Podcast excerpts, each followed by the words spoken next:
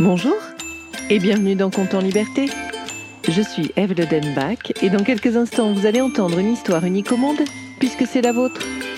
Compte en Liberté, c'est le podcast que je crée pour et avec les enfants.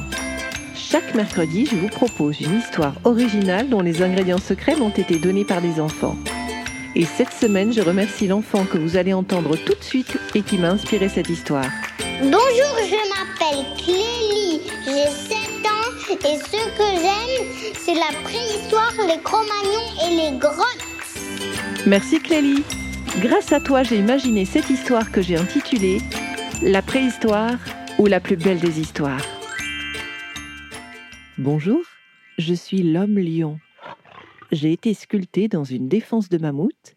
Je mesure 39 cm et je suis une grande œuvre. Malgré ma taille, je vous l'accorde. Je suis l'une des plus vieilles œuvres d'art connues à ce jour. J'ai été créée en moins 38 000. Ça commence à faire un bail. La préhistoire. C'est drôle ce nom, préhistoire. Comme s'il y avait quelque chose de très approximatif avant l'histoire. Comme si à mon époque, il y avait bien des idées, mais rien qui ne les fasse tenir ensemble pour que ce soit une bonne histoire. Des histoires, il y en avait déjà. Ça, je peux vous l'assurer. Je suis un humain à tête de lion. Un lion des cavernes, sans crinière, sans ailes, mais je suis bien l'un des ancêtres de Pygmalion, le lion de Comte en liberté. Vous savez, chez les Cro-Magnons, les enfants ne participaient pas encore à la création des histoires. Mais il y avait des morceaux d'histoire que les petits Cro-Magnons écoutaient. Et comme les Cro-Magnons grognaient plus qu'ils ne parlaient, il leur fallait faire des dessins pour que les enfants comprennent bien. Ah, des enfants, j'en ai connu. J'ai été le jouet préféré de nombreuses générations d'enfants. Chacun voulait être fort comme moi. Bon, même si je ne mesurais que 39 cm.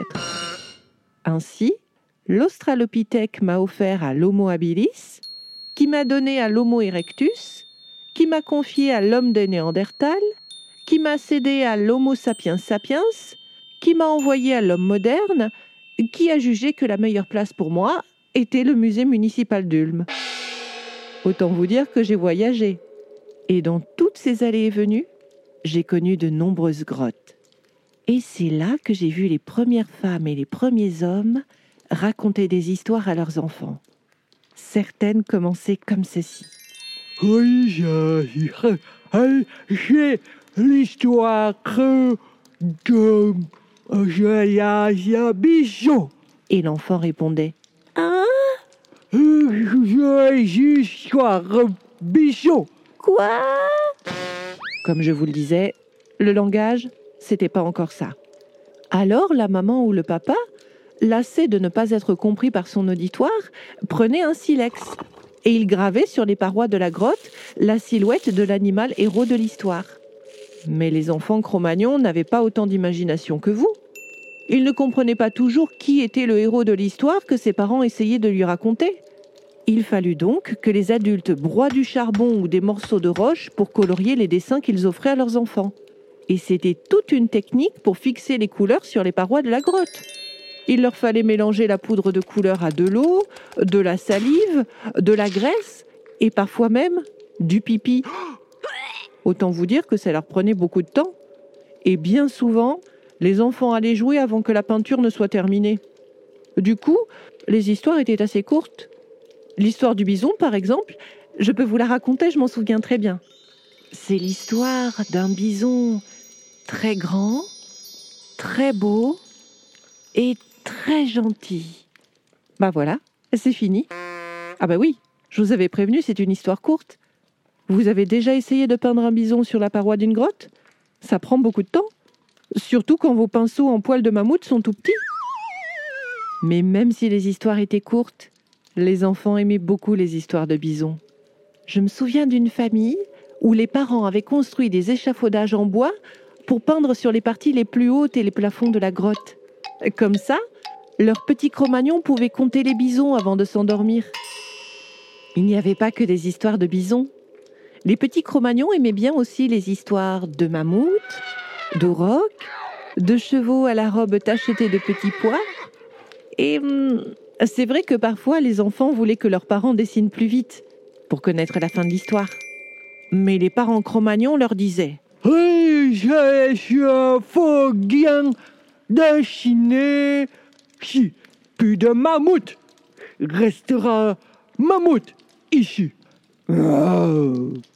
Ce qui veut dire, c'est important de bien prendre le temps de dessiner. Si un jour les mammouths venaient à disparaître, tu pourrais les regarder ici, sur les parois de cette grotte. Alors on a beau dire, hein Bon, ils articulaient peut-être mal, mais ils n'avaient pas tort. C'est important de prendre le temps de raconter une histoire. Peut-être qu'elle n'est pas très longue, mais peut-être qu'elle contiendra un seul élément tellement important qu'il traversera toutes les époques.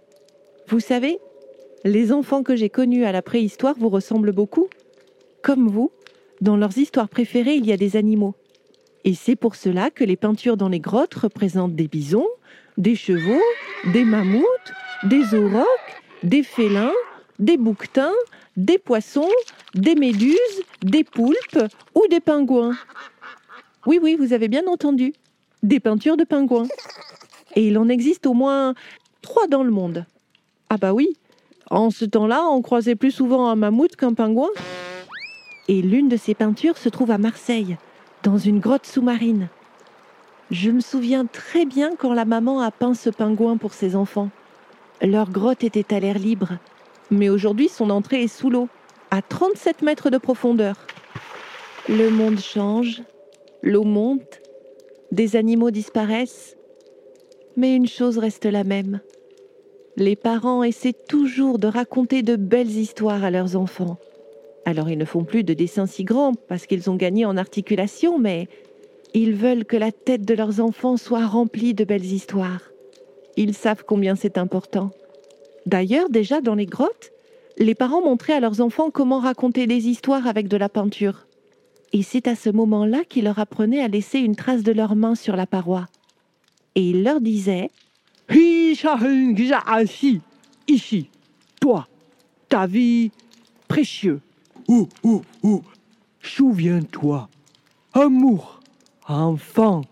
Ah, ah, ah. Ce qui veut dire, ici tu laisses ton empreinte, car ta vie est très précieuse. À chaque fois que tu regarderas la trace de ta main sur cette paroi, souviens-toi de ceci.